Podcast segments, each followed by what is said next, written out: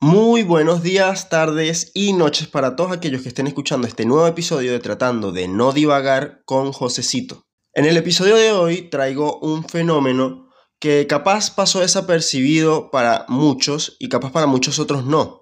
Depende de los gustos musicales y en qué lado de las noticias se encuentren.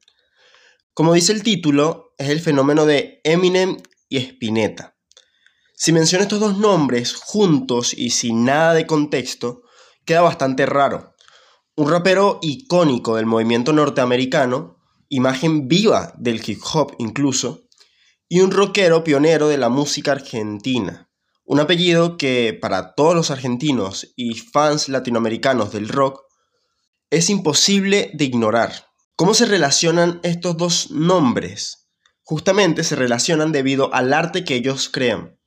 Pero antes les menciono por arriba quiénes son estas dos celebridades, por si no sé, capaz vienen del futuro y no había música en aquel lugar. Eminem, Slim Shady o Marshall Mathers, nombre real del artista, es un rapero, cantautor, productor y actor estadounidense destacado por su rol en el movimiento del hip hop. Esta leyenda mundial es reconocida por ser el rapero blanco con mayor trascendencia dentro del género es inevitable relacionar su nombre con el icónico pelo amarillo pálido y rapado. Ha destacado por sus letras donde demuestra que le da igual absolutamente toda la opinión externa, diciendo y haciendo en los videos lo que se le da la gana. Este tipo de acciones lo llevaron a despegar y ser respetado dentro del género. Supo poner su carácter a favor de su crecimiento dentro del rap, a pesar que su vida personal ha tenido muchísimos altibajos algo que se ve reflejado en el arte que va creando. Por su parte, Luis Alberto Spinetta, conocido como el Flaco Spinetta, fue un cantante, guitarrista, poeta, escritor y compositor argentino, considerado como uno de los pilares del género y la música en Latinoamérica, no solo en su país. Destacó por su talento artístico, por la creatividad y la versatilidad musical, logrando abarcar no solo distintas facetas dentro del rock, sino también de géneros como el folk, el jazz y la música experimental. Sus letras poéticas y profundas llegaban a temas filosóficos, existenciales y sociales, siendo un innovador para su entorno. Además, formó parte de bandas significativas en el movimiento del rock argentino, entre ellas Almendra, Invisible y Pescado Rabioso. Y ahora me quiero quedar con esta última banda, la banda que fue fundada en 1971 por Spinetta, David Lebón, Black Amaya y Carlos Cutaya. Ellos se destacaron por introducir el hard rock, el blues y el rock psicodélico en la escena nacional, lo que lleva a la banda a ser un referente importante para la historia de la música y las futuras bandas. El periodo de actividad de ellos en conjunto se puede denominar como corto. Conformaron a Pescado Rabioso hasta 1973. Aún así, el éxito fue inminente con tres álbumes que hasta el día de hoy siguen sonando. El segundo álbum, titulado Pescado 2, que se divide en dos discos, fue lanzado en 1973 y posee una particular canción, que es la que se relaciona a Spinetta con Eminem. Esta melodía es titulada como Amame Peteribi.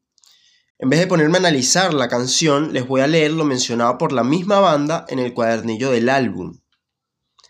Ellos mencionan que la letra es corta, pero que el contenido es largo. El peteribi es un árbol clasificado, como el palo borracho. Los cuerpos son árboles, las mentes son árboles insertos en la tierra bebiendo el mar, respirando el cielo y heredando las flores. Esta canción tiene una particularidad y es que el rapero estadounidense las amplió. ¿Qué es ampliar? El sample hace referencia a una muestra de un sonido grabado en cualquier tipo de soporte para reutilizarlo posteriormente como un instrumento musical o capaz, como en este caso, en una grabación de sonido diferente a la original. Es una mezcla entre una melodía original y algo nuevo a raíz de esa melodía. Este tema fue publicado en conjunto con su undécimo álbum llamado Music to be Murdered by, publicado en el 2020. Cuando uno arranca a escuchar cualquiera de las dos canciones, puede notar la similitud de ambas melodías. En el caso de Pescado Rabioso, se escucha como dice Ámame Peteribi. Y en el caso de Slim Shady, dice I hate my stepdad. O sea, básicamente odio a mi bipadrastro. Lo curioso es que queda a la perfección la métrica del rapero con la base original.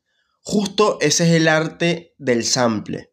Lograr crear algo nuevo a raíz de algo que ya estaba y que se escuche bien. Yo no soy un experto de la música, pero vivo escuchándola, literal todos los días, y estos son dos artistas que tengo muy presentes. En especial Eminem, ya que es mi género que, que más escucho, el, el rap, el mundo del hip hop. Y esto me causó bastante sorpresa cuando escuché las dos canciones y me parecían muy similares. Pero entonces acá viene la pregunta de dónde surgió esta conexión. Yo tengo una teoría, y digo teoría porque Eminem o su equipo nunca salieron a decir de dónde fue que surgió la idea de utilizar este tema para samplearlo. Resulta que esta canción fue producida en conjunto con Luis Edgardo Resto, un tecladista de origen latino que además estuvo involucrado en la composición de Lose Yourself, tema legendario de Eminem y fácil uno de los tres temas más conocidos del artista. Luis nació en 1961,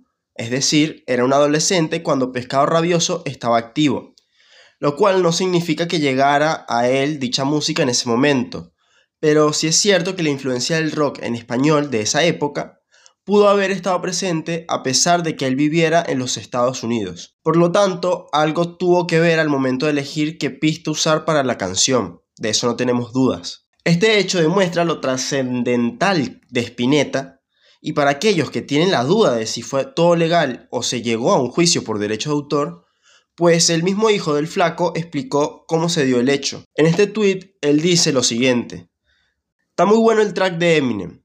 Obviamente es un sample que fue usado de manera legal y con autorización de la familia. Súper orgulloso de que Pescado siga rompiéndola siempre. Cabe destacar que Luis Alberto Spinetta falleció en 2012 a raíz de un cáncer de pulmón, por lo cual la familia es la encargada de los derechos de su música. Sumado a esto, en Clarín, Dante aclara cómo fue el proceso, él comenta que el equipo de trabajo de Eminem se contactó con ellos para hacer uso del sample. A ellos les encantó la idea de que la banda sonara en un mundo diferente, al igual que otros temas que han sido sampleados antes. El hip hop nació de la fusión de muchos géneros y a lo largo de los años ha ido adquiriendo partes de otros. Por lo tanto, la herramienta del sampleo es parte fundamental del movimiento.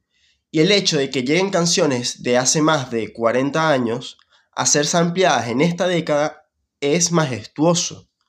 Este tipo de acciones permite mantener viva la llama de la canción original que a día de hoy aquellos fans de Eminem que disfruten de Stepdad estarán disfrutando también de la obra de arte Pescado Rabioso.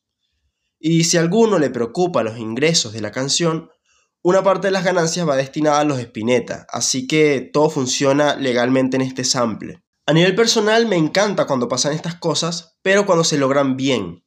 Es decir, cuando se es totalmente legal, cuando se crea una nueva obra de arte y no sencillamente es una copia de la original, ya que hay muchos casos de samples que son muy descarados y sin permisos.